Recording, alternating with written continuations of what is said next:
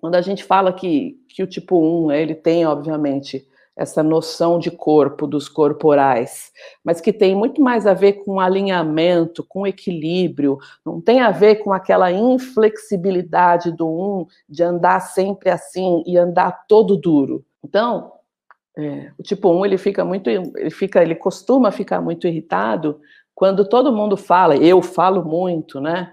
Tudo, tudo é do jeito que é, né?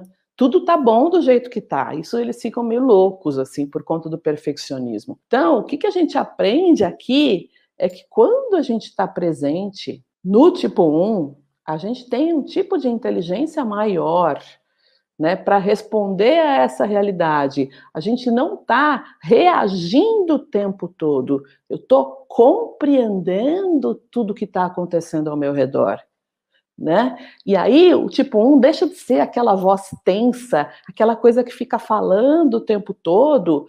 O tipo 1 ele se torna um agente é, de ajuda das coisas boas que acontecem no mundo, e ele não está só ali ouvindo a própria voz estridente falando de tudo.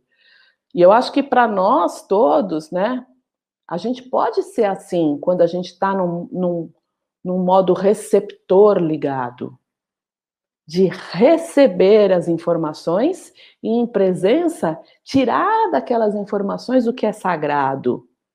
E não só o erro. Tirar de tudo aquilo que tudo de fato é perfeito da forma que é. Né?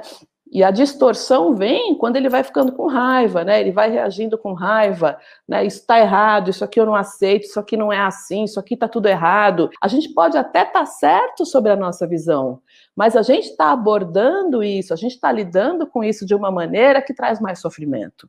O tipo 1, em trabalhos mais profundos, né, em trabalhos que acessam de fato a parte espiritual do Enneagrama, entre o lado religioso e o lado místico, ele traz muito a imagem daquelas divindades religiosas sacras, sagradas, aquelas entidades assim de muita correção, de muito do trazer o que é certo para a nossa vida.